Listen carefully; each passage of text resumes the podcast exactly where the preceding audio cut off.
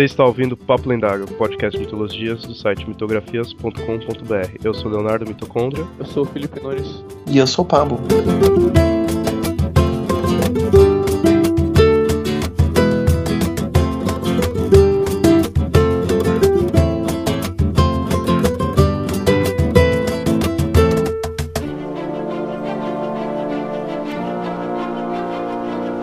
Apesar de reais, eles podem talvez ser considerados heróis das mitologias, pois é graças à dedicação dessas pessoas e seus estudos que conseguimos entender os simbolismos e significados dos mitos e lendas. É graças a esses escritores, psicólogos e historiadores que entendemos a jornada, os arquétipos e tudo mais ligado ao fantástico mundo mitológico. Nesse episódio vamos falar não de mitos, mas de quatro pessoas muito reais que se dedicaram a decifrar as mitologias.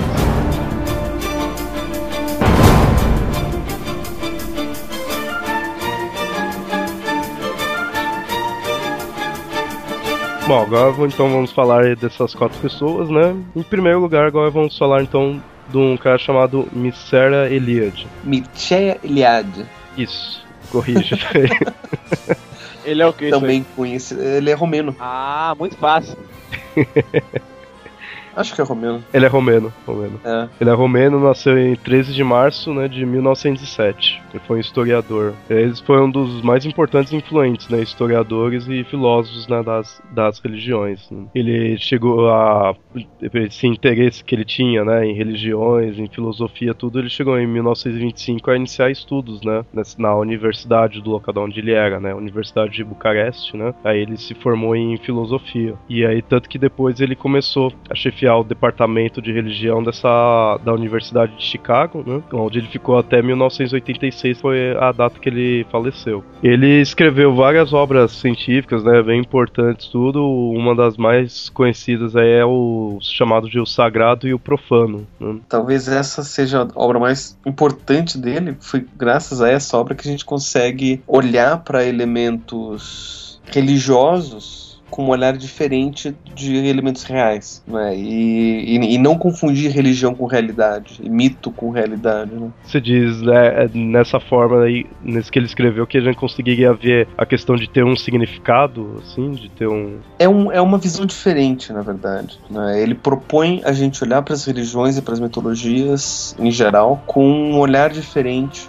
do que a gente olha para fatos reais e científicos. né? Então, por exemplo, tem gente até hoje em dia que lê o Gênesis na Bíblia e acha que aquilo é descrição real de fatos reais, de testemunhas oculares de coisas que aconteceram de fato, sabe? Como se, se alguém tivesse Leva lá e estivesse é, leva ao pé da letra, pega aquilo como sendo literário. O Mircea Eliade, ele propõe, como esse é um texto sagrado, ele deve ser olhado com outros olhares, e não com o olhar de realidade científica, né? não como um olhar de algo profano. Que é o que muita gente faz, né? Então, é, estudar religião depois de Mircea Eliade é uma coisa completamente diferente. Ainda mais ele propõe é, trabalhar uma coisa que a gente conhece hoje em dia como fenomenologia da, da religião, que é re- olhar a religião por ela mesma o- e olhar aquilo que a religião apresenta por um aspecto descritivo e não explicativo. Mostrando, tipo, o que a religião quer dizer, né? Com tal. Não, não, não, não, não, não, não é explicar, muito pelo contrário, não é explicar. Você olhar a religião, o que, que ela tá falando e ponto. O que, que ela tá falando, ponto. Se, se a religião tá falando que do céu vai sair uma pomba e que vai, sei lá, jogar bênçãos em cima da gente. Isso não quer dizer nada, se a gente tá falando isso, vamos só olhar o que ela tá falando. Ah, Essa, essa, é- esse é o primeiro passo de uma fenomenologia da, da religião. Não é nem tentar mostrar o, o significado em si, é Não, apenas é. mostrar o que tá que se diz.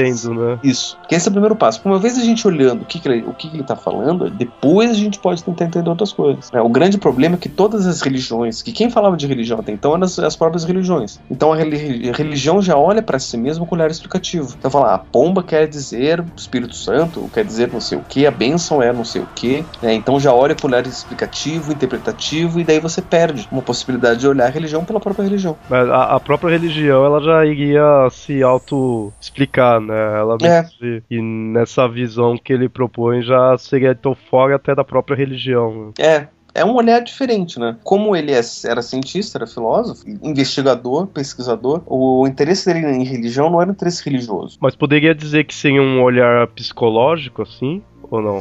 Não, Ainda não chegaria a ainda esse ponto. não. Não, é, não chega a ser psicológico. Apesar de ele utilizar uma ou outra relação com, com religião. Aliás, desculpa, com, com psicologia. né? Ele usa um outro elemento, um outro estudo de psicologia, mas não é o foco dele. Tanto que nessa obra, O Sagrado Profano, ele apresenta é, essas duas visões diferentes. Quando a gente olha para o elemento não religioso, a gente olha para o elemento profano. E ambos os elementos apresentam características diferentes. tá? Profano seria isso? Seria algo que não é, É. religioso? Hum. Que não é religioso. Porque, não, porque a gente tem essa ideia assim, profano, algo ruim, algo. Quase como, assim, às vezes, né, o pessoal em geral tem a visão assim, profano é algo meio. Que não é religioso. Para as religiões, algo profano é algo ruim. É, não, mas eu tô, eu tô dizendo assim, em geral, muita, tem gente que eu vejo que vê ah, profano como mais assim, voltado pra coisa diabólica, assim, como pela questão de ser ruim, Uhum. que só simplesmente o fato de não ser religioso. É, é que, na, na verdade, aquele não é sagrado. Uhum. né? Algo diabólico supostamente não seria sagrado. Você profanar um túmulo, por exemplo, é você é,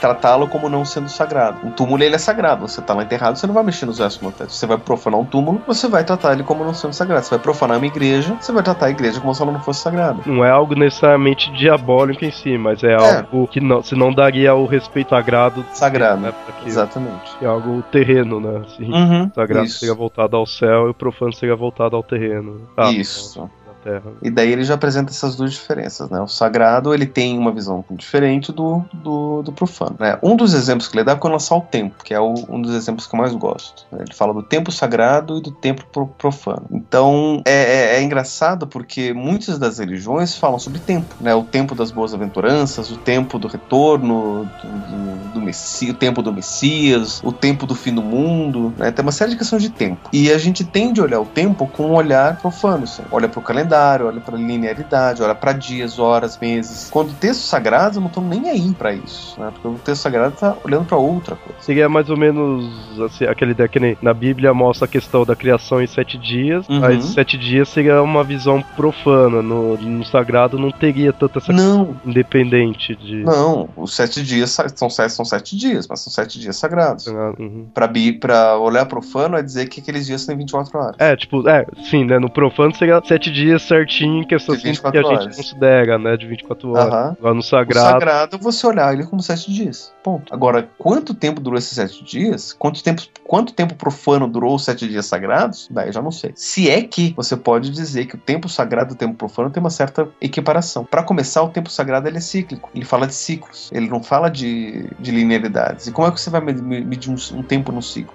Até mesmo na própria criação da Bíblia, ele está falando de ciclos. Houve um ciclo, uma noite, um dia, um novo dia. Uma, no- uma tarde, uma noite, uma manhã, um novo dia. São vários ciclos que estão acontecendo ali. A ideia de Tarde, manhã, Não. novo dia. Tarde, manhã, um novo dia. Tá sempre tendo. de tempo, eu poderia usar, por exemplo, quando na Bíblia diz que Deus cri- criou um mundo de sete dias, que não seriam exatamente sete dias, segundo a nossa concepção de dia. Hum, sim, porque a nossa concepção de dia não não é uma concepção profana de dia. Né? É uma concepção com um dia de 24 horas, um minuto, uma hora de 60 minutos, né? um minuto e 60 segundos. Para a Bíblia isso diz em sete dias. Até mesmo, né? na- quando a gente fez aquele, aquele episódio sobre mitos de criação, né? a gente mostrou que Deus só criou a ferramenta para você poder contar o tempo no terceiro dia. Foi quando ele criou o Sol, a Lua e as estrelas, que são os elementos que a gente usa para contar o tempo. Antes disso, você não tem como contar tempo. Mas mesmo assim já existia dias, né? Assim, já teria rolado alguns dias de acordo com o sagrado, né? Exatamente. Né? Um, um olhar sagrado do tempo já existe. É a mesma coisa com a mitologia grega, por exemplo. Né? Você tem um deus do tempo, que é Cronos. E ele controla o tempo, ele controla a vida, controla a morte, controla os ciclos, controla as estações, controla a colheita. Só que ele é um, um, um tempo. é, digamos que o, o próprio Cronos ele rege um tempo cronológico, né? um tempo profano. Enquanto isso, no próprio no grego, você tem um outro tipo de tempo que é o Kairos, que é o tempo sagrado. Igual Que que Deus que seria. não, não tem Deus. Não tem. Ah.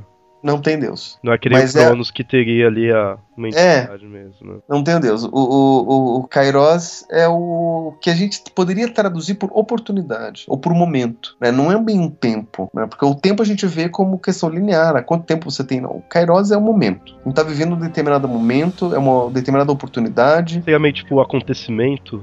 Seria... Mas é, pode ser, por exemplo. Por exemplo, é, vamos, vamos, considerar um, um, evento qualquer, vamos pegar um evento importante para a vida de uma pessoa, o, o, o, o nascimento de um filho, do, do, filho de alguém. Ninguém vai perguntar quanto tempo durou o parto, se durou uma hora, se durou duas horas, se durou dez minutos, porque o tempo cronológico ali não importa. O que importa é o momento, que momento é vivido ali como uma grandiosidade pelos pais. Né? Então ali você considera só o momento do nascimento. Isso daí, você não fala do Cronos, você fala do Kairos. Nesse daí do Kairos, acho que entraria todas as coisas assim que a pessoa marcaria na vida dela, né? Todas as coisas que a lembraria mesmo em si, né? Você lembra de uma coisa, você não lembra o tempo que durou alguma coisa, você não lembra quanto tempo, né, as coisas. Muitas vezes você não lembra nem quando foi o dia, é. que horas foi, nada, mas você, você lembra, lembra que aquele momento. Né?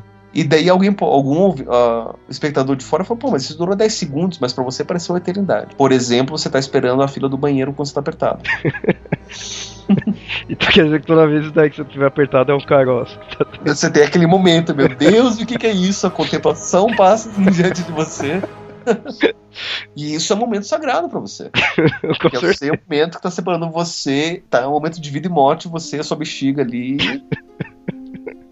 Com certeza né? Ou se não, esses, esses eventos de, ah, não, eu vi minha vida passar diante dos meus olhos. Questão de fração de segundos, você vê uma vida inteira. Como é que cabe uma vida inteira numa fração de segundos? Não cabe. Mas é uma experiência que a pessoa tem de um determinado momento, de uma determinada oportunidade. É o que os gregos chamam de kairos. E é o que o Mircea Eliade chama de tempo sagrado, né? Que é um tempo que não é medido em, em razão de é, material. É mais uma experiência sagrada do tempo. Que daí as religiões vão relatar como sendo relacionadas a Deus. E a experiência do divino. E isso estaria ligado a todas as religiões, né? A gente deu bastante exemplo aí no grego e no cristão aí tudo, né? Da Bíblia, mas teria, acho que praticamente tudo. Todas as religiões têm, têm isso. Até mesmo, por exemplo, religiões que utilizam de tempo profano dentro do seu calendário sagrado, que é o exemplo dos maias, por exemplo. É isso que eu ia falar, porque tem muitos personagens maia, aztecas, assim, eles tem, tem bastante importância o calendário deles, né? Mas mesmo os maias, eles têm um calendário sagrado. Eles têm vários e calendários. E o calendário dos maias, se eu não me engano, ele, os calendários eles são circulares. Exatamente. Porque eles são cíclicos, eles são as eras. Aham. São vários calendários. Tipo, você tem um calendário profano, o calendário dos dias. Você tem um calendário sagrado, que é o calendário das eras. São cíclicos. Mas são calendários dos dias. São calendários de tempo tão grande que nenhum ser humano consegue viver. A pessoa sabe que tem aquele período e pronto, né? Você não... É, Ninguém tá ali para contar toda a história em si. Exatamente. Então isso daí seria uma visão de um tempo sagrado. Que daí pros astecas, eles sacralizaram esse tempo, colocando ele num tempo muito grande. Tipo, uma era pro, pros astecas, sei lá, acho que tem 5 mil anos. Não é. existe ninguém que possa ter experienciado uma era inteira para poder dizer que realmente uma era dura tanto tempo. Então, só a única pessoa é um deus. Então, uma forma de você sacralizar esse tempo é deixando ele muito grande. É a forma dos astecas fazerem isso. No hinduísmo tem um negócio meio assim, que eu lembro que tem questão da, das eras, que quem vai criar e quem vai destruir vai ser, tipo, né, os deuses, tudo. Uhum. E eles dão até, tipo, é, não sei quantos milhões de anos, assim, dá um número meio que exato, né? Só que uhum. é um número tão exorbitante que também, aquela questão, ninguém vai viver, né? Mas tem aquela ideia, após não sei quantos milhões de anos vai vir o deus Vishnu, né? Não lembro certinho quem que era, vai lá e vai destruir para poder recriar, né? Aí começa a outra era, né? É bem nesse mesmo sentido do, dos astecas, né? Uhum. Então, a mitologia grega também ela não é dividida na questão de eras. É a nossa era, a era dos heróis. É, você, você tem eras ali, mas não são eras cronológicas. É uma, é, são eras voltadas mais para a noção de Kairos de tempo. É o momento. Né? Então você tem a era do caos, que é onde você só tinha caos, você não tinha ordem. Aí você tem a primeira geração dos deuses, que daí seriam os titãs, os hecatoqueires, os cíclopes. Daí você tem a segunda geração de deuses, que são os olimpianos. Daí você tem a terceira geração. Aliás, não, você tem uma primeira geração pré-titãs ainda. Que daí é, é Gaia, é, Tártaro, Pontus. É, enfim, você tem essa primeira geração. A segunda geração são os titãs, a terceira geração são os os olimpianos. Aí esses são momentos. Aí depois você tem os heróis, aí você tem os humanos. Aí são determinados, são determinados momentos. Aí, aí nisso você tem a era de ouro, você tem a era de prata, a era de bronze, da humanidade. Né? Aí são eras, mas é mais voltado pro, pro momento de glória ou de decadência que a humanidade está vivendo. E que nem a gente tá falando dessa questão aí dos maias e também do, dos hindus aí, de colocar é, quantidade de ano mais de, de forma gigante, assim, seria sagrado. Sagrado. Seria meio que uma tentativa, mesmo que indireta, assim, de juntar o sagrado com o profano, porque eles colocam uma quantidade enorme de tempo, né? Do assim, milhões de milhões de anos. Mas fica uma coisa estabelecida, né? Uma contagem meio que, tipo, profana, só que numa forma que só uma forma sagrada poderia ver, né? Assim. É, é que é que tem que entender também as ferramentas que eles tinham, né? Da mesma forma como a gente fala que Deus criou o mundo em sete dias. São sete dias, são. Mas não são sete dias de 24 horas, não, não são dias profanos, né? Então, se você diz que são milhões de anos, são milhões de anos. Aí você tem que olhar com o olhar sagrado. Da mesma forma, na, na, na, própria Bíblia tem lá uma, uma passagem, uma é, carta de Paulo aos Hebreus, que fala assim que um dia para Deus é mil anos e mil anos para Deus é um dia. Então, assim, é, mostrando que para Deus você tem uma certa relatividade no tempo, né? ou seja, o que a gente vive em um dia, é, ele pode trabalhar mil anos, por exemplo. E da mesma forma, é, o que a gente vive por mil anos, ou o que ele seria mil anos de trabalho, seria só um dia para as coisas minuciosas. Então, é, é é, uma visão diferente de tempo. Uma visão que a gente não tem como é, não tem nem como compreender, né? Compreender, é. Nem como ter como ver, não tem nem como compreender, né? Então, por isso mesmo que o próprio Eliade ele sugere, vamos separar as coisas, entender o tempo sagrado, entender o tempo profano, né? E nisso a gente tem as, todas as, é, tudo teria uma visão sagrada e uma visão profana, né? O tempo é só uma das, desses exemplos que é o que é o, o, exemplo que mais me agrada. Mas de tudo você pode ter um olhar sagrado ou olhar profano. É o por exemplo, desse livro dele, né? É, exatamente. Um outro exemplo, por exemplo, são os casamentos, os relacionamentos. Você tem os relacionamentos casamentos sagrados e os relacionamentos casamentos profanos. O relacionamento, o casamento. seria na igreja, profano seria... Não, não. O sagrado seria dos deuses. Ah, tá. E o profano seria dos humanos. É. Daí você tem o casamento sagrado, é chamado Hieros Gamos. E o casamento profano é o casamento profano. Que seria ah. dos, dos, seres humanos. Uhum. Tanto que, que, que algumas religiões praticam sexo ritual. Só que esse sexo ritual não é um sexo profano, é um sexo de uma forma sacralizada, para você poder louvar determinada divindade. Quem leu o Código da Vinci, eu não me lembro se no filme ele mostra isso, mas no livro tá bem claro. Eu vou jogar um spoiler aqui do livro. Quem tiver interessado, pulem essa pequena parte nos próximos segundos. Ah, claro que não. Se alguém não queria ler o livro, não leu até agora, é problema da pessoa. a Sofia, ela brigou com o, o avô dela porque ela presenciou essa cena, o ritual que eram Hieros Gambos, que só depois dá, dá para se entender que ela viu a cena dele fazendo sexo com a própria esposa que estava separada e não sabia que existia. Que a Sofia não sabia que existia. Né? Mas era para ser um, um, um, ritual onde você tinha uma relação sexual. Mas era para simular uma relação divina, um sexo divino, que seria o Hierosgamos. Ah, já que é pra. Rapidinho, você falou disso, de agora ritual pra. Como é chama? Simular uma relação divina. Eu lembrei agora do Crônica de Arthur, spoiler também, pra quem não leu, que a, a Guinevere, ela se torna. Ela se torna adepta do culto a Isis e ela faz um, um ritual que é com o Ocelote, que é o ritual que, se, que simularia, que ela seria a Isis, o Lancelot seria o outro deus. Nossa. E até uma cena que quando eles estão fazendo isso, é o Arthur ele entra no meio do ritual. Uhum. É, e é, é, parecido também com os Brumas de Avalon. É isso que eu ia falar do Bruma, é. aqui, né, do Arthur com a. Com a, com a Morgana. De crônica de Arthur, vocês me lembram de Bruma já, Qual o problema, Felipe Nunes? Não, eu achei ele chatinho, eu gosto de ficar tirando onda com o livro. É, no, no, no, no Burmans também, né? Mostra uma cena de Eros Gamos, que é a questão de você ter o, o, o, casamento sagrado. E é interessante porque o casamento sagrado tem, tem regras que o casamento profano não pode ter. Por exemplo, o casamento sagrado, ele é endogâmico, ele acontece entre irmãos, entre parentes. É, e o casamento coisa profano comum não. entre os deuses, né? Exatamente. Por que, que os deuses existe incesto entre os deuses? Porque o incesto é uma primazia do sexo sagrado. O sexo profano não pode fazer isso. Por que, que o sexo profano não pode fazer isso? Porque ele não é sagrado. Não é porque o filho vai nascer defeituoso. Quem sabe por isso que não pode. É como um castigo divino. Porque só, você só pode casar com sua irmã se você for um deus. Se você não for um deus, seu filho vai nascer, vai nascer defeituoso por castigo divino. Sabe? Então a, a, a relação do, do tabu do incesto é uma, é uma relação entre o casamento sagrado e o casamento profano. Pelo menos essa é a visão que, que o Eliade apresenta. Acho que naquela nas culturas tipo celta, nessas outras também mais o estilo da mais natu natural assim, que é comum ter ênfase na parte sexual, teria muito dessa questão desses rituais com sexo para com essa ideia para fazer um sexo a parte do casamento sagrado, né? Uhum. Um você vê eles fazendo rituais e terminando na questão sexual, né? Nesses tipos Sim. de religiões, né? Aí, aí entra um outro aspecto, né? Que daí são, são religiões matriarcais, o matriarcado ele utiliza bastante da sexualidade, né? Mas você tem até mesmo dentro do cristianismo, não, vou dizer todo o cristianismo, o, o catolicismo, ele mostra um pouco do Eros Gamos também, quando ele fala do casamento de Jesus com a igreja. O casamento de Jesus com a igreja é um casamento sagrado. Mas quando que teria casado, assim, qual parte que mostraria? É uma imagem que a igreja católica Ah, tá. apresenta. ah, não é coisa que teve na Bíblia, assim, né? Não, não, não. É, ah, Uma coisa que a, que a Igreja Católica apresenta, né? Que Jesus se casou com a Igreja. Tanto que, é, se você prestar atenção, padres, não vou dizer todos, mas muitos padres usam uma aliança na mão direita, na mão, na mão esquerda, ah, eu já ouvi falar disso, é verdade. Pra simbolizar esse mesmo casamento com a Igreja. Seria esse, um, teoricamente, um motivo para um padre também, tipo, não se casar? Porque ele já teria a questão de ser casado com a igreja em questão, assim. Também, também. Se voltar a Deus, né? Não ao... Um dos, um dos fundamentos religiosos pro, pro celibato do padre é esse. Esse é um dos. Mas enfim, eu acho que Na gente- real, na real é outra coisa, mas tudo bem. na real tem uma série de outras coisas. Esse é uma das coisas. Essas coisas que na real em mitologia, na real em religião é só uma coisa, não é nada disso. Tem muita coisa envolvida no- no- na questão. Acho que se a gente fizer um outro episódio sobre sexo e, e falta de sexo, a gente pode falar sobre isso.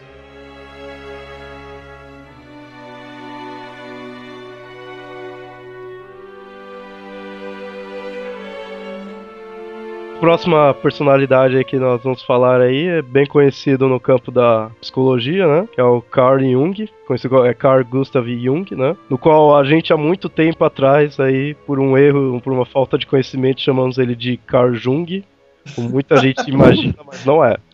No episódio piloto, se vocês ouvirem lá, tá lá, Carl Jung. Doutor Mitocôndria e Doutor Esbriglio.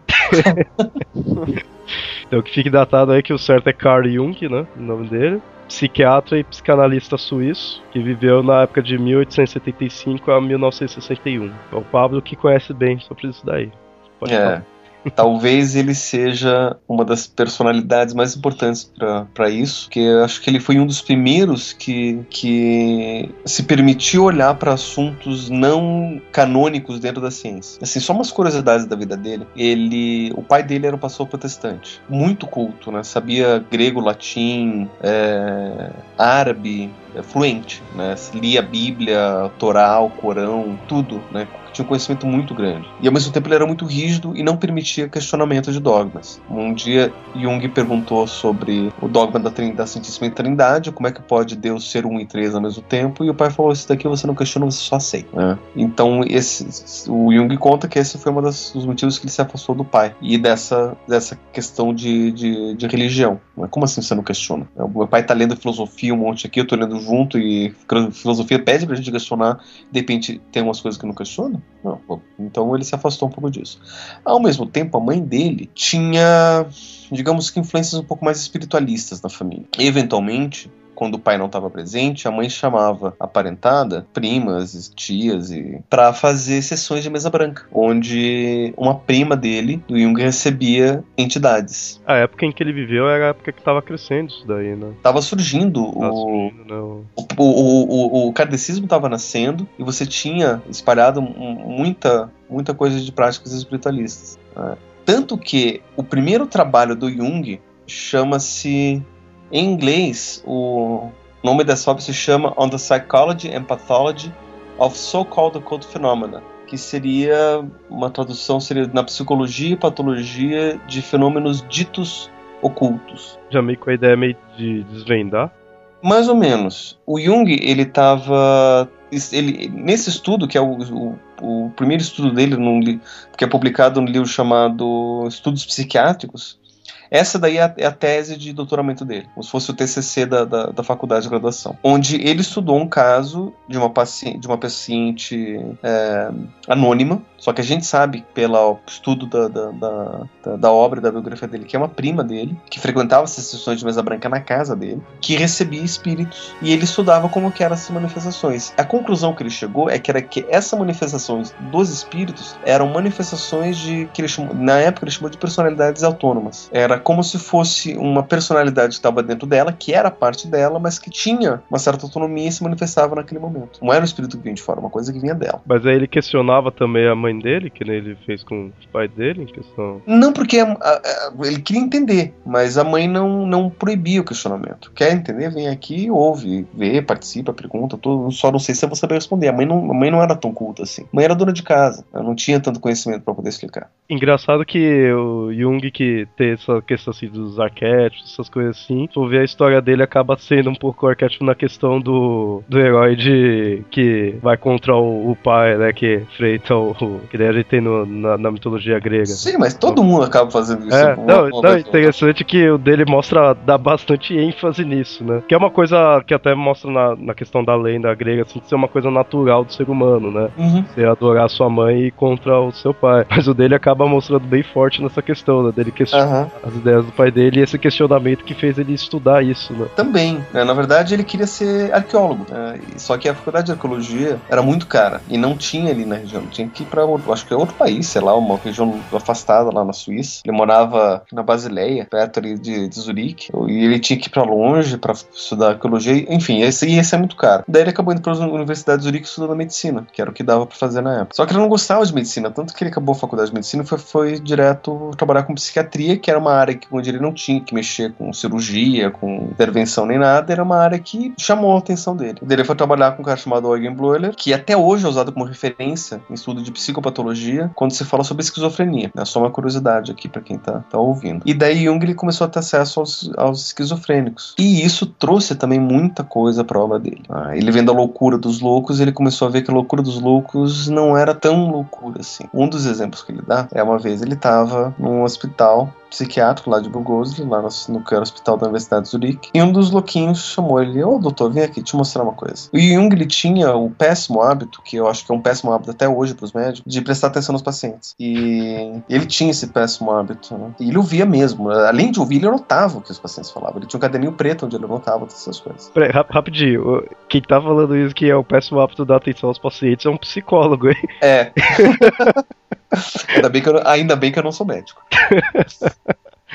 que nem o médico prestava atenção. Um louco falava qualquer coisa e deixava passá-lo, como loucura. Eu Jung, não, vamos prestar atenção, vamos, vamos anotar. Daí o louquinho falou: olha, doutor, tá vendo lá? Tá vendo o sol? Sim, tô vendo o sol. Então, tá vendo que o sol tem um pinto? Tem o quê? Um pênis. Ali, ó.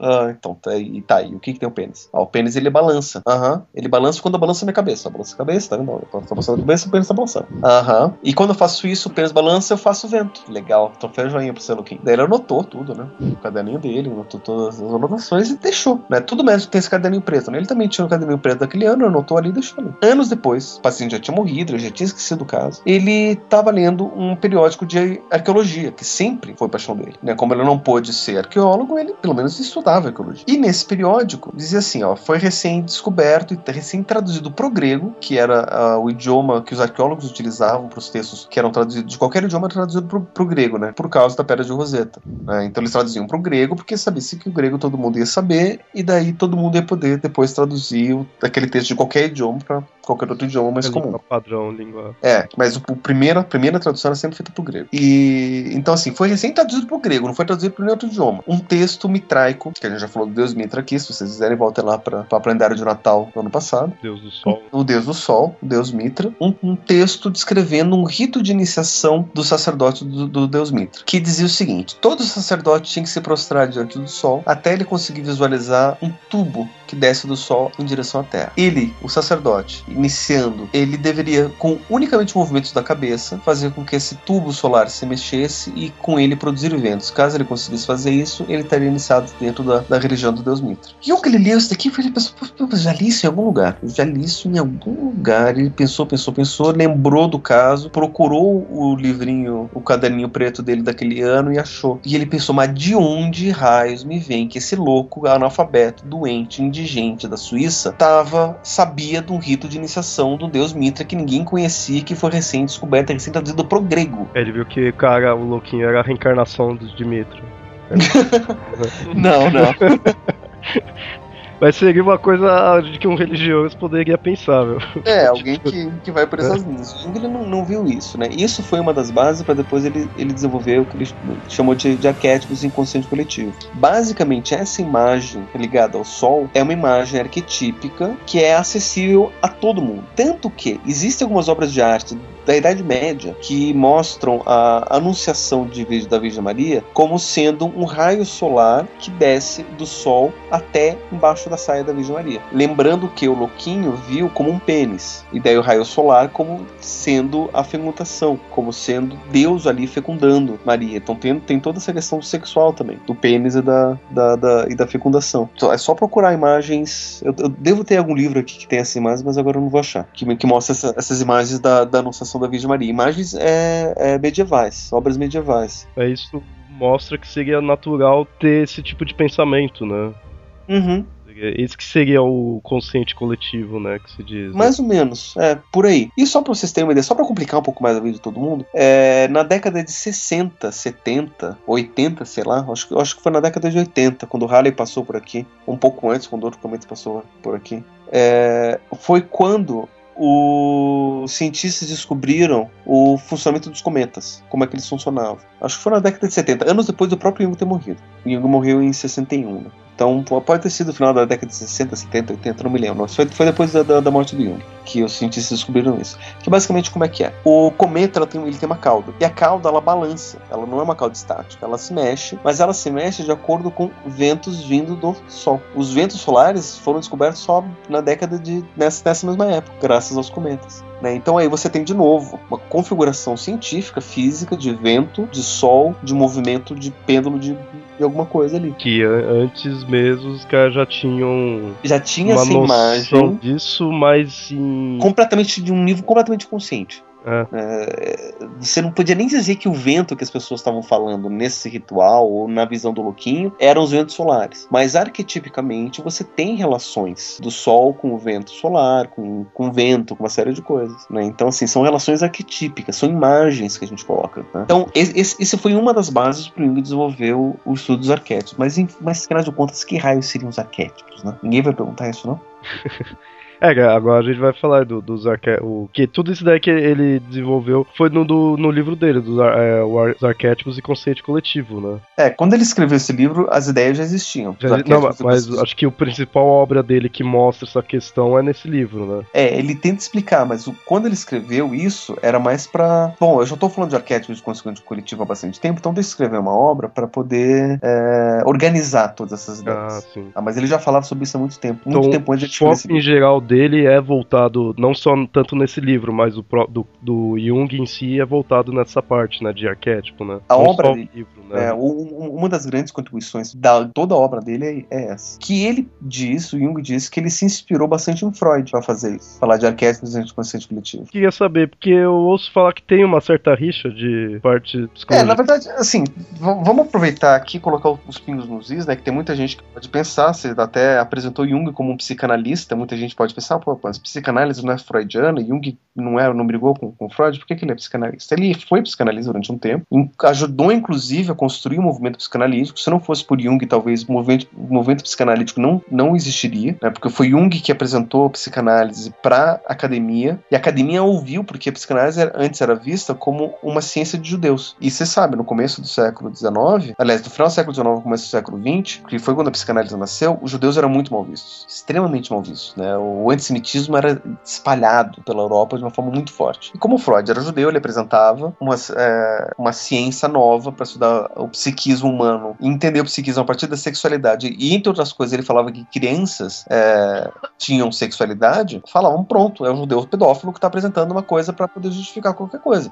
É, é vista com ciência como de, de judeu pedófilo. E Jung, por ser um suíço protestante, falou: não, olha, psicanálise tem lá o seu mérito. E eu tenho aqui experiências empíricas feitas ao laboratório que comprovam as mesmas, os mesmos dados que o Dr. Freud apresenta com, em análise clínica. Né? Então Jung ajudou bastante a, a, fundamentar o movimento psicanalítico dentro da, da, academia. Mas a ideia, as ideias dele batia de frente com a do Freud ou não? Hum, não. Com, eles, eles concordaram em muita coisa. A única coisa que eles não concordaram, que foi a grande rixa, é que Jung ele entendia a energia psíquica que o Freud chamava de libido como sendo neutra. E o Freud via a libido como sendo sexual. Se você tem muita libido, você tem muita vontade de sexo. O Jung dizia: se você tem muita libido, você tem muita energia e ponto. Né? Porque é, daí o Freud, por exemplo, por causa disso, de entender a libido como sexual, ele encontrou alguns problemas, como por exemplo, a pessoa tem muita energia, só que a energia pode ser usada para destruição também, não só para o prazer. E daí como faz? Como é que ele explica isso? Não explica. O Jung sugeriu: se a energia for neutra, você tem energia, você usa para o que você quiser, para prazer e para destruição, para amor e para guerra. Você tá usando energia, foda-se para que que é. É que o Freud eu vejo assim, tipo,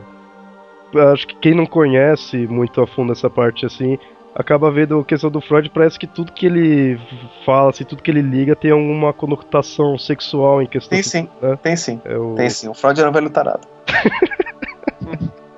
Né? E, e, tem. E, e, o Jung não. Jung ele via essa, essa noção como sendo neutra. E ele escreveu um livro chamado Símbolos da Transformação. Na época, o título era Metamorfoses e Símbolos da Libido, onde ele descrevia a energia psíquica como sendo neutra. Ponto. Né? Então, entre outras coisas também, né? o livro é bem, bem grande. Mas entre outras coisas, ele dizia que a libido é neutra e você não tem essa, essa propensão mais sexual ou não. A sexualidade é uma das formas pelas quais a libido pode se manifestar. Isso explicaria muito, muitos dos conflitos teóricos que, que a psicanálise estava então começando a enfrentar que depois a própria psicanálise uh, deu um jeito de, de explicar sem abrir mão do conceito da libido sexual. Né? Então, assim, a, briga, a briga foi só essa, a questão do sexo, mas o Jung ele sempre levou o Freud muito, muito a sério. Ah, nunca foi algo realmente muito, né, total, totalmente diferente, né? Não, não. E daí, inclusive, a questão dos arquétipos, o Freud ele tinha sugerido no que ele chamou de herança arcaica. Herança arcaica é um conceito do Freud que tentava explicar, entre outras coisas, por exemplo, por que que todo mundo passa pelo complexo de Édipo, né? Por que que as mesmas estruturas estão presentes em todo mundo? Porque, de alguma forma, isso que vem de muitas outras pessoas de muito tempo atrás é passado uma, uma herança de geração em geração. Né? E Jung pegou essa mesma ideia para tentar trabalhar os arquétipos. Daí ele fala, fala de herança arquetípica, inclusive, como se os arquétipos fossem imagens herdadas.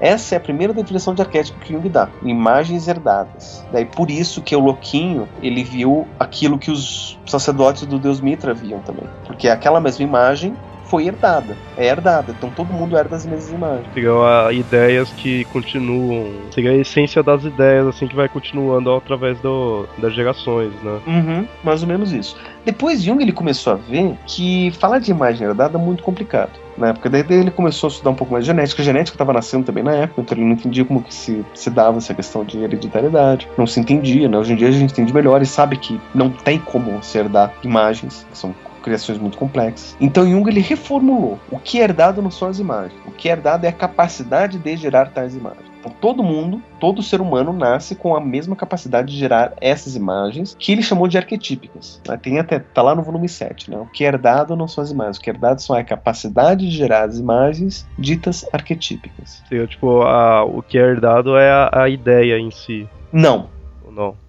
Não. O que, é, o que é herdado é a capacidade de você poder ter ideia. Então, o que é herdado é o seu cérebro que faz com que você possa ter aquela ideia. É o olho que faz com que você possa ver. Isso que é herdado. E isso permite que você possa gerar a imagem que é arquetípico, que é baseado em um padrão arquetípico. Mas aí tá, ele não está explicando de onde, o que, que, são os arquétipos. Ainda não. Ele, antes ele explicava o que era arquétipo, agora ele não explica o que é arquétipo. Para depois, só muito tempo depois, ele vai falar o que são os arquétipos nesse livro, os arquétipos do consciente coletivo. É, então ele já vinha falando de arquétipo antes mesmo do livro, mas o, no livro que realmente ele especifica o que, que é, né? É, que ele dá uma, uma explicação definitiva e clara do que, que, são os arquétipos. E daí ele vai definir o arquétipo como um padrão de probabilidade de comportamento. Não é o comportamento, não é a imagem, é um padrão de probabilidade de comportamento. Por exemplo, ele fala: existe mãe em todo lugar do mundo. Mãe é uma ideia arquetípica, porque existe em todo lugar do mundo, e existe em todos os tempos, independente de tempo, de era, de local, de geografia, de tudo. Só que todas as mães são diferentes uma das outras, por mais que elas tenham comportamentos parecidos. O comportamento de mãe é um comportamento comportamento arquetípico, mas você tem ali só um padrão de probabilidades de comportamento que são manifestados individualmente em cada mãe. Se você pega todos os comportamentos maternais, você vai encontrar ali um padrão de probabilidade de comportamento. Isso é um arquétipo, esse padrão de probabilidade de comportamento. É o mesmo padrão de probabilidade, por exemplo, se você joga uma moeda para cara ou coroa. A, a, moeda tem lá, então pode ser cara ou sair coroa. Qual que é o padrão de probabilidade de lançamento? 50% do cara, 50% do coroa. Né? É o padrão de probabilidade de lançamento. Aonde que está esse padrão? Quem criou esse padrão? É, quem causou o padrão? De onde é que ele vem? Onde é que ele está localizado? Não tem. Não existe. Porque assim, muita gente está pensando, rapaz, onde é que está o arquétipo? O arquétipo está no meu cérebro? O arquétipo está no, espaço? O arquétipo está nas estrelas? Onde. O arquétipo não está em lugar nenhum, da mesma forma que o padrão de probabilidade de lançamento de uma moeda não está em lugar nenhum. Da mesma forma, por exemplo, que o padrão de solidificação da água, do cristal de, de água, é hexagonal. São cristais de seis lados. Todo cristal de água tem seis lados. Todo cristal de água segue esse mesmo padrão. Só que todo cristal de água é diferente um do outro. A molécula de água é um oxigênio e dois hidrogênios.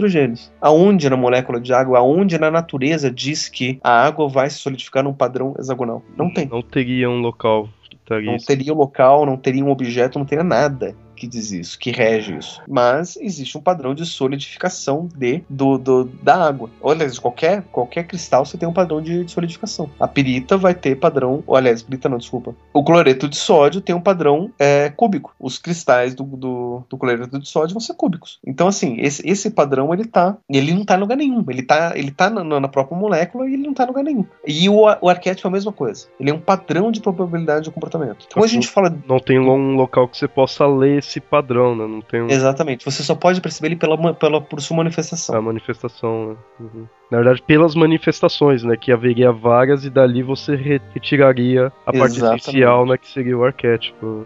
Então vamos, vamos só dar um exemplo aqui dentro do, da temática do papo lendário. Vamos falar do arquétipo do herói. Onde é que tirou essa ideia do arquétipo do herói? Qual é o padrão de probabilidade do herói? Se você olha todas as histórias de herói, todas elas têm coisas que são parecidas. Né? Por exemplo, todo herói ele tem o que é chamado de duplo nascimento, né? que esse duplo nascimento pode ser que ele nasceu literalmente duas vezes, ou que ele tem um pai, um pai deus e um pai humano, né? ou uma mãe divina e uma mãe humana, enfim tem várias histórias que, tem isso, né? Ou que ele nasceu primeiro de um ovo para depois nascer, ou nasceu primeiro de uma mulher para depois nascer de um ovo, né? Enfim, todos os heróis têm um duplo nascimento. Mas de onde que é esse daí? Não, não tem o que, que, é. Simplesmente uma característica do mito do herói. Todo herói vai ter, um, ter que desafiar um, um, grande desafio. Todo herói vai ter que ir numa jornada. Todo herói vai ter que fazer não sei o quê. Né? Hoje em dia a gente tem pessoas que já estudaram, que a gente vai falar sobre um deles daqui a pouco, que fizeram todo, que já trilharam todo esse caminho, já escreveram. As pessoas podem simplesmente conhecer qual é o caminho e escrever sobre ele. Antigamente, quando as histórias foram criadas, as histórias simplesmente eram criadas, narradas. Pronto, não, não tinha um. Uma... Era baseado em quê? Baseado em nada, não tinha pauta pra você escrever sobre isso. Né? E não adianta nem falar que era baseado nas histórias que já foram feitas, por causa que você pegava em locais distantes, né? E seguia uhum. a mesma ideia. Não, é o mesmo padrão. Mas de onde que é? É do que é hoje a gente chama de arquétipo do herói. É um padrão de probabilidade de comportamento. Basicamente isso. E o inconsciente coletivo nada mais é do que a resposta de onde está o arquétipo. Então seria conceitos ligados, né? É. O, o, o, arquétipo está no inconsciente coletivo. E inconsciente coletivo está onde? Não, o inconsciente coletivo, depois de Jung, ele viu que era um tema que confundia bastante, né? Porque daí ele, ele o conceito dele era o seguinte: é um conceito baseado também em Freud, né? Que Freud ele desenvolveu essa, essa ideia de consciente e inconsciente, inconsciente, pré-consciente e inconsciente. Essa, essa é o modelo freudiano. Daí Jung falou: não, você tem o, a, o consciente e o inconsciente pessoal e o inconsciente coletivo. Quanto mais profundo você vai, você chega em camadas mais arquetípicas ou coletivas. Então a ideia que você tem é que o inconsciente coletivo está dentro de mim mesmo, como a minha consciência e o meu inconsciente. O Jung ele viu que essa ideia confunde bastante, porque o inconsciente coletivo não está dentro de mim. Então tá. Então quem sabe você pode é, dizer que, que o, o, Jung ele falava do, do inconsciente coletivo como sendo uma camada profunda do, do, da, da, nossa própria psique e estaria lá dentro de nós mesmos quando você chamava o arquétipo como uma imagem herdada. Depois que o Jung ele reviu isso, ele viu que o arquétipo ele não está dentro de mim, né? Mas o arquétipo ele é um padrão que eu vivo, o, ele teve que rever esse próprio consciente consciente coletivo e ele reviu todo essa, esse aparelho e ele criou outro, outra organização. Ele chamou de psique subjetiva, o que é próprio do sujeito, que é o, o, a consci, o consciente e o inconsciente, que daí eles passaram a ser simplesmente adjetivos, né? Que daí falavam, esse elemento aqui tá, está consciente ou esse elemento está inconsciente. Então esses não são locais da nossa mente, são características de elementos da nossa mente. Então uma memória pode ser consciente ou inconsciente, uma imagem, uma uma visão pode ser consciente ou inconsciente. Mas não teria a questão de estar na pessoa ou não? Não, sim, aí, aí, você tem, só que isso daí, isso daí é, é subjetivo, que eles chamam de psique subjetivo. Daí você tem a psique objetivo, que aí seria como se fosse um, um, um conceito que Jung chamou de anima mundi, que seria a alma do mundo, a psique do mundo. O mundo tem a sua, sua, sua própria psique, sua própria alma, e que seria a psique objetiva, que seria o inconsciente coletivo. Então os arquétipos eles estão no mundo e nós estamos nessa mesma psique objetiva, como se fosse um grande oceano e nós somos pequenos barquinhos ou pequenos peixes nesse grande oceano. Não sou, acaba passando um pouco a imagem assim de um ser maior em questão da, tipo, que não, não tá ligado a uma pessoa em si só, não tá ligado àquela pessoa, é uma coisa maior. Sim. Né? Então, o que eles falou do oceano, assim, tudo, acaba passando aquela ideia de é maior do que a, um ser humano em si, né? É a uhum. humanidade, né, em geral. É, é bem isso. A própria humanidade é, é, é um próprio ser. É um é, ser em si que tem sua própria alma. A humanidade que é esse negócio seria da consciência da humanidade, né? Não de um homem, né? Não de um, uhum. um, ser, seria da humanidade, né? É. E assim, ele chama de inconsciente coletivo, por quê? Porque é coletivo, não é meu, não é individual, ele é coletivo, ele é de todo mundo e é inconsciente. Não é um padrão consciente. O padrão de probabilidade não é uma coisa que, por mais que você tenha conhecimento, não é uma coisa que você está consciente disso. Você vive o arquétipo sem ter conhecimento dele. As coisas vivem arquétipos sem ter conhecimento dele. E daí, só que daí, se a gente entrar sobre essas questões, que daí entra em relação, por exemplo, com física quântica, que gente estudou depois, daí entra sincronicidade, física quântica, essas coisas que daí são influências arquetípicas, que supostamente seriam só psicológicas, mas, mas tem manifestações físicas disso, é, daí começa, eu acho que é muito papo pro próprio lendário.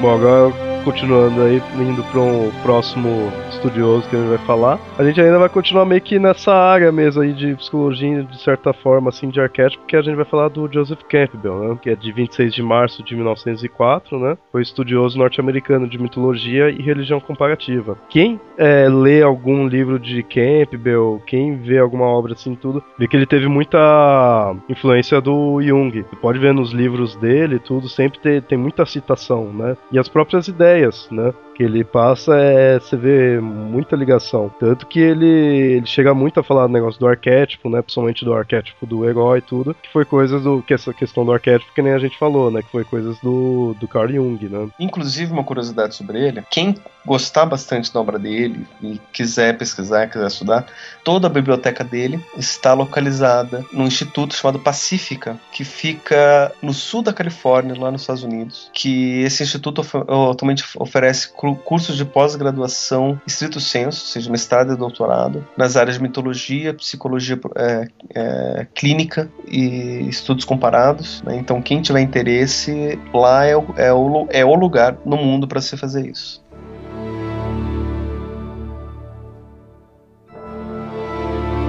Você vê os estudos do Campbell, você vê que ele mostra bem a questão, a evolução das religiões, né? Somente tanto é que ele tem uma, uma série de livros que é chamada As Máscaras de Deus, que uhum. aí mostra né, a mitologia primitiva, a oriental, ocidental e a mitologia criativa. E aí vai mostrando diferentes tipos de mitologias com ideias semelhantes, tudo, né? O interessante muito das obras dele, você vê que ele mostra a questão assim, se ele, ele meio que prova, pelo, pelo menos comigo foi assim, né? Ele provou por que, que as pessoas possuem religiões, né? Por que, que as pessoas acreditam nos deuses, tudo? Por que, que as e pessoas... qual foi a prova dele? Não, assim, é, as, é várias coisas em questão assim que da pessoa necessitar de ter, muitas vezes, em, nos mitos, né, mostrando os arquétipos, a questão de ser, tipo, o pai, a mãe, assim, que né, compara na, na vida da pessoa, essa questão do, do herói, que é tanto que no, no livro dele, do Herói de Mil Faces, que mostra os passos do herói, que é coisa que a gente também utiliza na nossa vida, tudo. Então, é, mostra bem essa questão da a nossa vida. Se você analisar, ela acaba sendo igual às histórias que é contada nos mitos. Então acaba sendo nada mais do que um exemplo para nós, né? Por isso necessitaria dessa crença, né? Por isso que as pessoas acabam acreditando, né?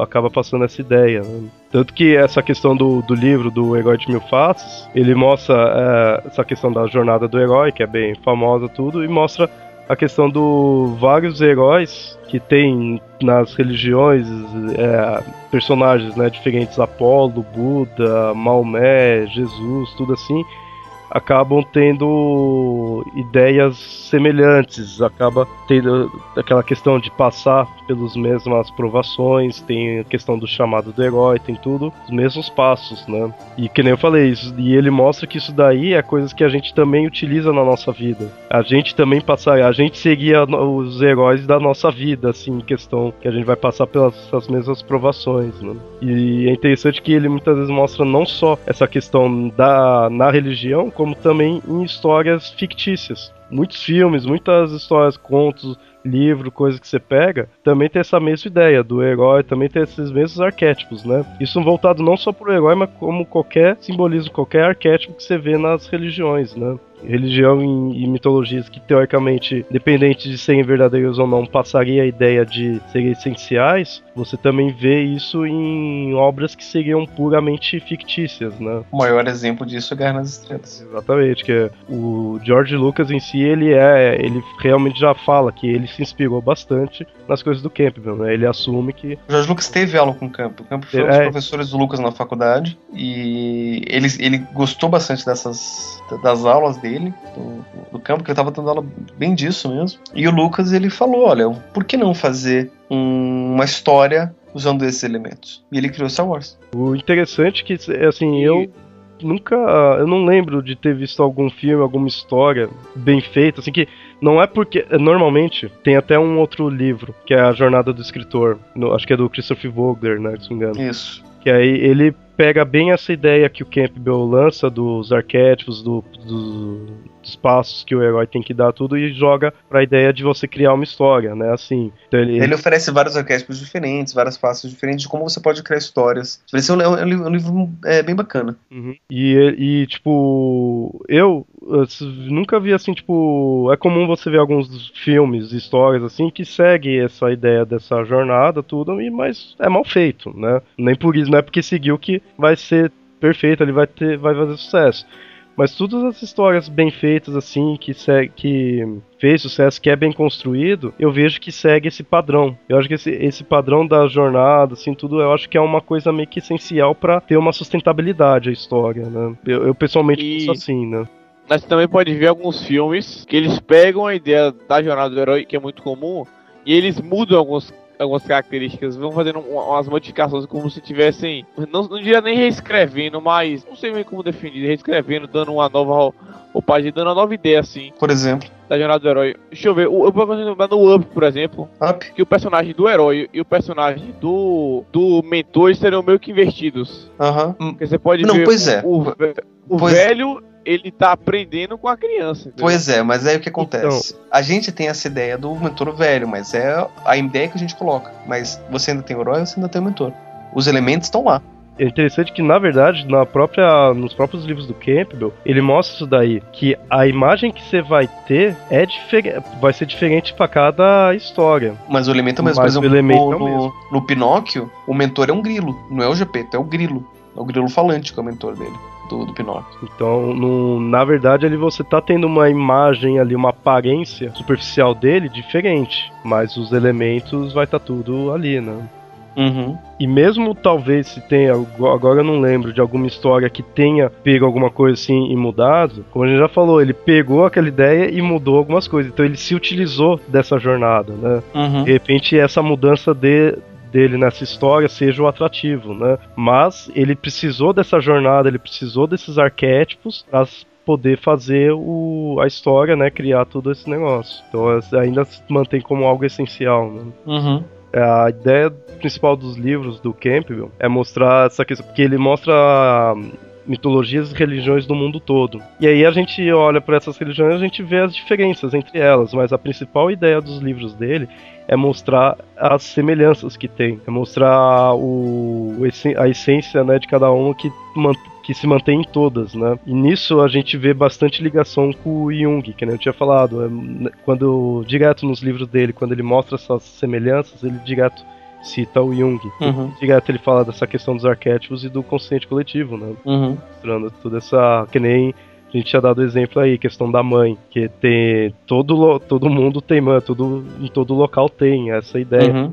Só vamos, só vamos situar aqui um, um pouquinho para o pessoal poder ver a relação entre Jung e Campbell. Não sei se eles se conheceram, não sei. É, é capaz que Campbell tenha conhecido Jung, tenha visto uma palestra dele, tenha até sido amigos, não sei. Por Mas é possível, né? É, por, é, por data é possível até por afinidade de, de temas. Mas assim, eu não me lembro não me lembro de ver Jung citando Campbell dessa forma, tá? Não me lembro. Pode ser que tenha citado, mas eu não, ou eu não vi ou eu não me lembro.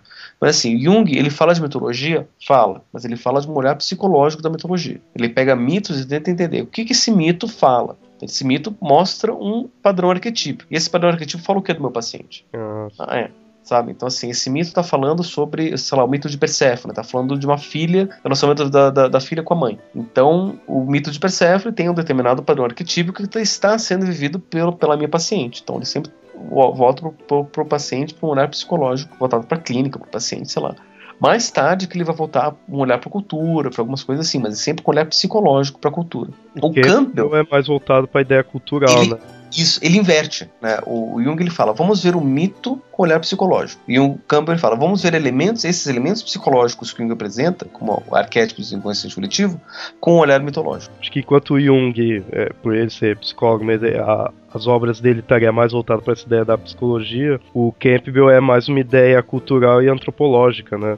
É, e... é mais voltado para mitologia mesmo. Então, que é, a, a, noção de mitologema é o, o, conceito que o Campbell trabalha bastante, né? Que é assim, enquanto Jung ele trabalha com a questão do, do arquétipo, por exemplo, o arquétipo do herói, o arquétipo da grande mãe, o arquétipo do velho sábio, o, o Campbell ele pergunta qual que é o padrão menor padrão que a gente pode encontrar de, de, um determinado mito. Então você fala do mitologema do herói, que o herói é um mitologema que é o menor padrão que a gente pode encontrar. Né? Daí ele segue determinadas características que são vividas em, em vários mitos diferentes. Né? Então, por exemplo, não existe um mito do herói. Não é, não é certo falar do mito do herói, porque o mito é uma história, uma narração. Né? O certo é falar do mitologema do herói, que é o padrão que se encontra dentro das diferentes narrativas sobre heróis. É, a, daí vem a, a, ideia do nome do livro, né? Que é o Herói de Mil Faces.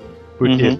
herói, assim, ele passa a ideia que herói é um só, mas a cada história, cada conto, cada mitologia ali tudo, esse herói estaria com uma face diferente, né? Uhum. Então, assim, é o mesmo mitologema para se falar de diferentes mitos de diferentes heróis. Você pode falar do mito de Siegfried, do mito de Aquiles, o mito de Hércules, o mito de Jesus Cristo, o mito de, de Buda, o mito de Votan, o mito de Thor, o mito de, de, de Super-Homem, o mito do Batman. Todos eles são mitos que refletem um mitologema do herói. O mitologema da jornada do herói, o mitologema do. Enfim, né? você tem o, o, o, o, o próprio Shrek, por exemplo, ele segue todos os elementos clássicos do mito do herói. Então, um, um, um, dos, um dos elementos que aparece dentro da jornada do herói, que não aparece em todos, mas aparece em vários, é o, o do animal mágico. Como se ele fosse um animal é, especial, conselheiro, que vai dar dicas, que vai dar orientação. É, no, no, no próprio Star Wars aparece lá o, o, R2D2, que não é bem um animal, mas ele fala como animal. Uhum. É, você, não, você não entende muito bem o que ele está falando. Como se, se fosse um cachorro fazendo as mesmas coisas, você ia acertar uma boa. No Shrek você tem o burro falante.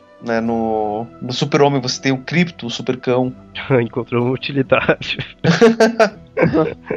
Né? Então, assim, existe esse mitologema do animal sagrado, né? do animal acompanhante do herói. Né? E você tem várias histórias de heróis onde aparece esse elemento do, do, do, do animal sagrado. Interessante que, que nem isso daí a gente vê nesse livro dele aí do Herói de Mil Faces. É uma das principais coisas que ele fala, em geral, mas é, é bem voltada nesse livro dele, que mostra né, um herói visto de mil formas diferentes, né? O nos outros livros dele, que é que nem a gente falou do A Máscara de Deus, ele meio que faz meio que essa mesma comparação, só que não voltado tanto só na parte do herói, mas como em diversas outras partes, assim, outros arquétipos das mitologias em si. Porque, que nem eu tinha explicado o título, né, do Herói de Mil Faz, essa questão da, dos livros da Máscara de Deus é para passar essa ideia, né, seria tipo Deus, só que em cada mitologia ele teria uma máscara diferente Cada tipo de mitologia é seria o mesmo Deus, mas aparentado de forma diferente, né? Então, nos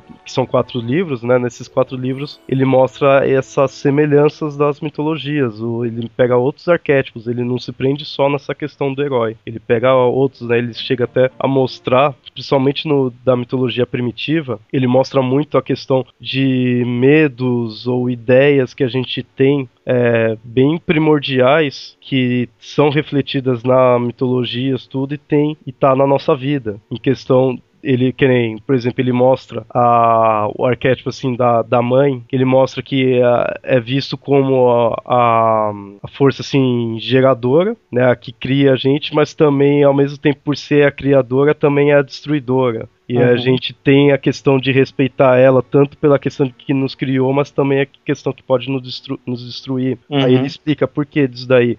Por causa que a gente nasceu do. A gente saiu do da barriga dela, né? Do ventre. Então, se aquilo lá. O fato da gente sair ao nascimento, então o fato de voltar para lá seria a morte. Então o nascimento e a morte seria a mesma coisa, só que de formas invertidas, né? Uhum. Vai explicando essas ideias, tudo ele vai pondo os nossos medos, a questão do medo do escuro. Um dos motivos também estaria voltado nisso, porque no ventre seria tudo fechado, seria tudo escuro ali, a gente não teria luz nenhuma, a gente não veria nada. Então a gente tem o medo do, dos motivos, né? Do medo de ir até o escuro é isso. Você tá indo num local fechado, local sem nada, tudo. Estaria ligado a essa questão, né?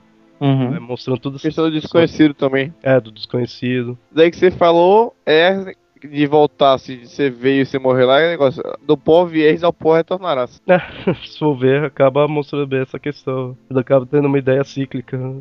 Que é, de novo, a questão do tempo sagrado, que é cíclico. Sei que em todos teve a questão de ter uma semelhança. Né? Uhum. É, é só, só, uma outra curiosidade, tem um outro psicólogo junguiano também, que foi amigo do, do Jung, que se chama Eric Neumann. Ele escreveu um livro chamado A Grande Mãe, onde, onde ele fala sobre tudo isso do, do, do, arquétipo da, da grande mãe, todo o aspecto é, nutridor e devorador da grande mãe. Todas as imagens, ele fala de todos os mitos que você consegue imaginar sobre a mãe, ele fala lá. Ele fala lá. Até mitos que você nunca ouviu falar que poderiam existir, ele fala. Uma coisa absurda. É um livro muito completo, muito grande, né? Ele fala sobre isso também. Ele fala sobre a questão do que ele chama de incesto de morte, né? Que é essa questão de você poder voltar para a mãe. Uhum. Só que se você volta para a mãe, você tem o risco de morrer, né? Tá, então, o desejo de incesto que o Freud trabalha é um desejo de morte, né? Justamente por causa disso.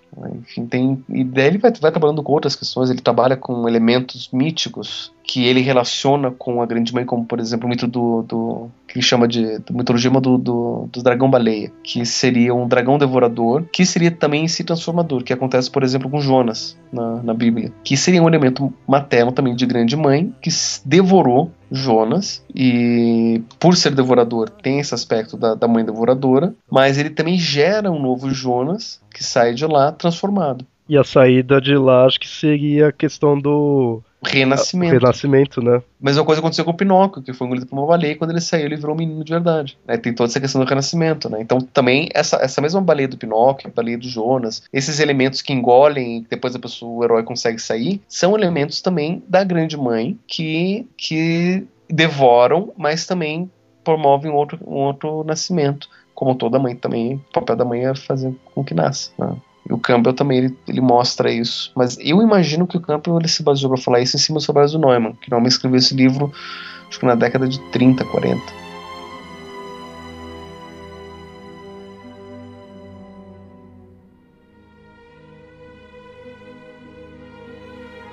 Bom, e por último aqui a gente vai falar de um outro escritor, né, também especialista nessa área, mas o que destaca bastante é que dessa vez ele é nacional, né, é um brasileiro que é o Junito Brandão, né? é do Rio de Janeiro, né? Ele foi um professor e escritor brasileiro especializado em mitologia grega e latina, né? Ele, além de. Ele era mitólogo, basicamente isso, né? Ele não tinha nada, nada especial, mas ele fez um curso de formação de analista junguiano. Mas ele não podia atender como analista junguiano, mas ele fez todo o curso. Então ele tinha toda a base de psicologia junguiana e ele usava tudo isso para ajudar a fundamentar os trabalhos dele. E ele também ele era não só um estudioso da mitologia grega, como também da cultura grega. Ele tem um livro que é sobre o teatro grego. Uhum. Inclusive é. eu tenho aqui em casa. Ele era um era, era historiador basicamente, né? E especializado em, em, em mitologia. Então, ele, tudo isso daí ele falava. E é interessante que ele tem. A, a, obra principal dele chama Mitologia Grega. São três volumes, se eu não me engano. É, eu realmente eu, eu já tinha ouvido, né, falar dessa obra. Eu nunca li, mas eu quando eu fui pesquisar é, para esse episódio aí, eu muitos loca, locais que eu ia pesquisando de mitologia, eu ia vendo que usava esse livro dele como bibliografia. E praticamente todos ali, eu vi que era muito falado assim em questão, né? Tipo, usava-se muito como bibliografia esse livro dele. Sim. Que basicamente o que, que ele fez? Ele juntou os mitos gregos e fez uma narrativa coerente de vários, vários mitos gregos. Então ele pega, divide em três volumes. Se eu não me engano, o primeiro mito, o primeiro volume fala dos dos deuses principais, né? Ele conta todo, todas as histórias de Zeus, todas as histórias de, de Hera, de Hefesto, de, de Ares, de Afrodite, de, dos deuses principais. Depois ele tem o volume que fala dos heróis, daí Hércules, Aquiles, Jazão, é, Édipo, todos os heróis. E daí ele tem um volume que fala sobre os mitos naturais. Ele fala sobre Gaia, fala sobre as ninfas, e, e, tudo mais. Se eu não me engano, a divisão da obra do Mito Brandão é assim, da, desse, desse mitologia grega. Né? Mas o, o, o, bacana que ele trabalha é que ele dá. Ele é um livro que fala sobre narrativa. Então, quem se interessa por mitologia grega, a referência para se pegar é o Mito Brandão. Né? Porque é. além dele ter um conhecimento de psicologia, de Jung, de Campbell, de Michel de todo mundo que a gente está falando, ele usa tudo isso para explicar toda a mitologia grega. Né? Então, além de narrar os contos, que ele conta toda a história, todos os mitos, todas as versões, ele fala, uma determinada versão é assim, mas tem outra, outra versão assim, é mais coerente assim, blá, blá blá.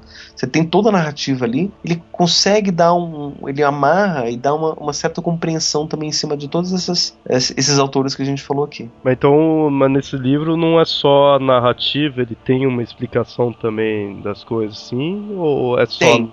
Mas assim, é, é, é um olhar, um, é uma explicação mais voltada para para narração. Então ele vai falar de Era. Foco é, é narração mesmo. É narração. Então ele vai falar de Era como a grande mãe, por exemplo. Vai falar, ah, Era a grande mãe, Deméter também é grande mãe. Só que ele não vai explicar o que é grande mãe, por que é grande mãe, o que, que nós temos de Deméter em todas as, as pessoas. Não, não, não vai dar explicações psicológicas. O que ele explica é mais para a pessoa poder realmente entender a narrativa, né? Isso.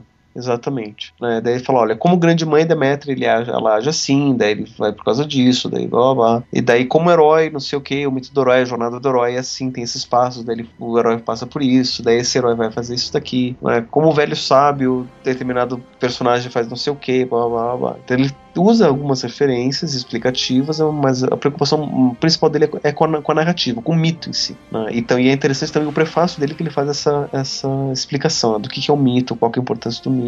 Um mito é uma narrativa de tempos imemoriais, de tempos onde você não tem é, registro, mas mesmo assim a gente fala sobre eles, blá, blá. É bem, é bem bacana, até mesmo para quem quer ter uma referência para ler sobre mitologia, uma boa referência, um, é um livro muito bem basado, são os livros do, do Brandão, que eu sei que o Felipe Nunes vai roubar da biblioteca da avó dele.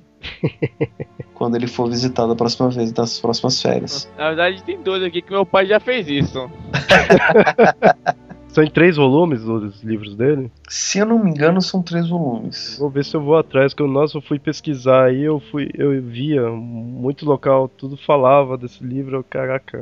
Eu fiquei, eu pessoalmente fiquei interessado. Conhecia mais só por nome, mas também você vê um livro, o nome Mitologia Grega, tipo, não chama-se tanto, né, atenção. Uhum. Mas aí não é que nem o livro de ouro da mitologia de Thomas Bulfinch, por exemplo, que é muito mais conhecido. É. Esse é um volume só, que fala sobre mitologia grega. O Junito Brandão são três volumes, é muito mais extenso e é muito mais detalhado que o livro do Bulfinch. É. Bem mais completo. Mas também é o livro de ouro da mitologia, não é os livros. Também é, por isso é um volume só. Sim. Então, mas, mas... é bem mais conhecido assim questão, mas o esse do É tudo marketing. É, é marketing. Marketing. Mas aqui a gente tá tentando corrigir essa, essa injustiça com o Junito Brandão trazendo, trazendo ele aqui pro Papo Lendário. Eu pessoalmente vou já co começar a ir atrás do livro dele, que eu fui pesquisando, Sim. eu sempre via, vem em vários locais, ah, deve ser bom e tudo. Só uma pena que a gente não pode convidar ele para participar, porque ele já morreu. Já morreu? Já. Mas morreu recentemente, morreu faz o que, uns 10 anos, 10, 15 anos, no máximo recentemente. 15 anos é praticamente a minha idade. É, fique de boa aí você, tá? Teve os outros aqui que morreram e em 86 e Jung morreu em 61. 61, então esse daí foi baixo. Nossa, você tem, Nossa, você o pai tinha nascido. Então, só, eh, de todos esses daqui, eu já, já era nascido. Só do do Campbell que talvez, eu nem sei, porque o Campbell morreu na, no ano em que eu nasci. Não, então, eu nasci. Eu, eu, eu era vivo em todos, menos do Jung. De todos eu ainda era vivo quando eles morreram.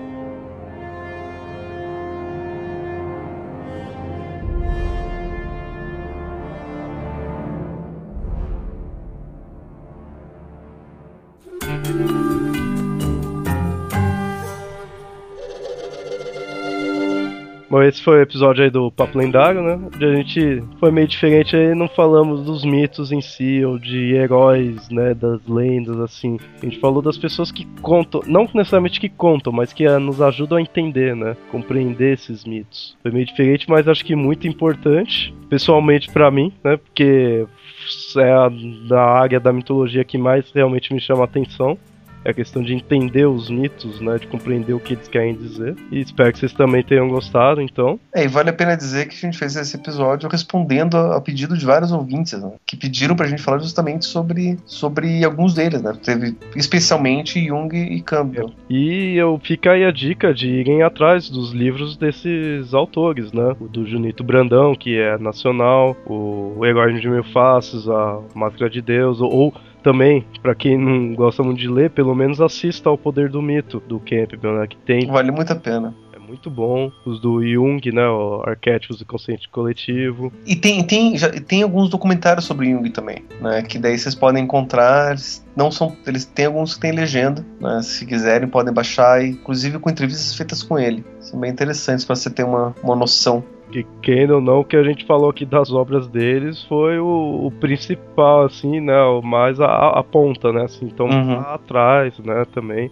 Pra vocês terem uma ideia, eu tenho uma disciplina para falar na- sobre Jung na faculdade de 74 horas. E não é suficiente para falar sobre Jung em 74 horas. Aqui são duas horas para falar de quatro pessoas. Então tem muita coisa ainda. Bom, espero que aí tenham gostado do episódio aí. Qualquer coisa, se souberem mais aí de, de outros autores também, caso vocês conheçam queiram falar algo aí também, podem falar, né? Mandem lá e-mail para mitografias.gmail.com ou comentem lá no site, né? Até mais. Tchau, tchau.